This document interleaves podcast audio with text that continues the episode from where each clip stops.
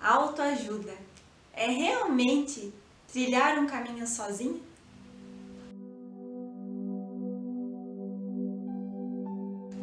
Esses dias eu me peguei observando essa palavra, autoajuda, né, que geralmente está associada a livros, né, livros de autoajuda.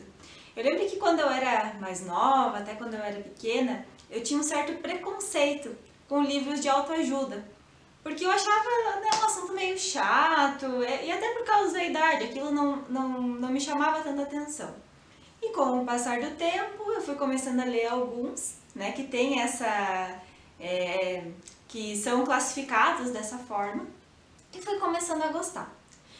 Só que, eu, quando eu comecei a olhar com maior profundidade né, para essa questão da palavra, da classificação desse tipo de livro, eu comecei a perceber que na verdade é, não é uma autoajuda, não significa que nós estamos é, por nós mesmos é, sozinhos, né? Isso vai muito mais além.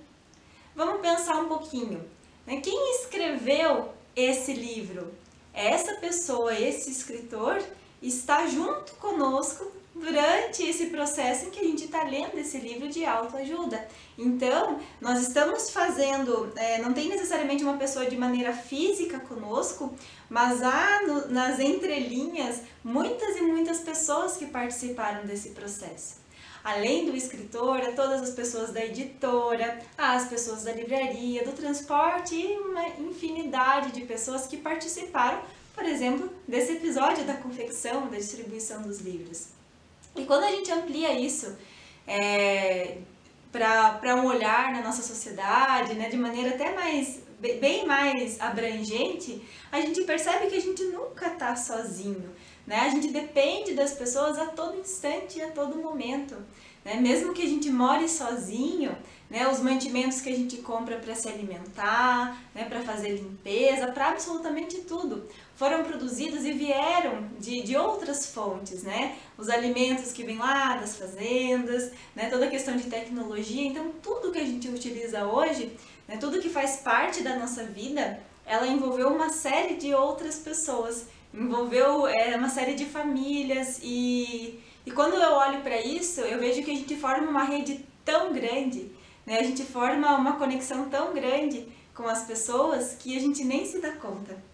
E, e veja, né, é, é muito interessante quando a gente começa a olhar dessa forma, porque a gente começa a se conectar né? E até é interessante um exercício né, que eu proponho né, para quem sentir que precisa, sentir que deve, né, de, de vez em quando agradecer né, quando né, compra alguma coisa nova, quando compra algum alimento, seja lá o que for, né, agradecer mentalmente a todas essas pessoas que participaram desse processo de produção, a todas as pessoas que permitiram com que aquilo que a gente está adquirindo chegasse até nós, porque é uma rede infinita que a gente não tem a menor noção que acontece.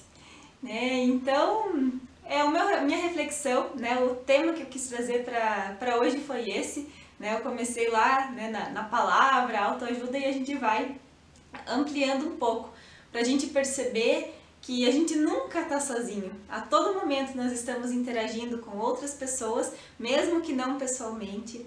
A todo momento a gente está interagindo com os elementos, está interagindo com a natureza. Então tudo está interagindo a todo momento e a todo instante.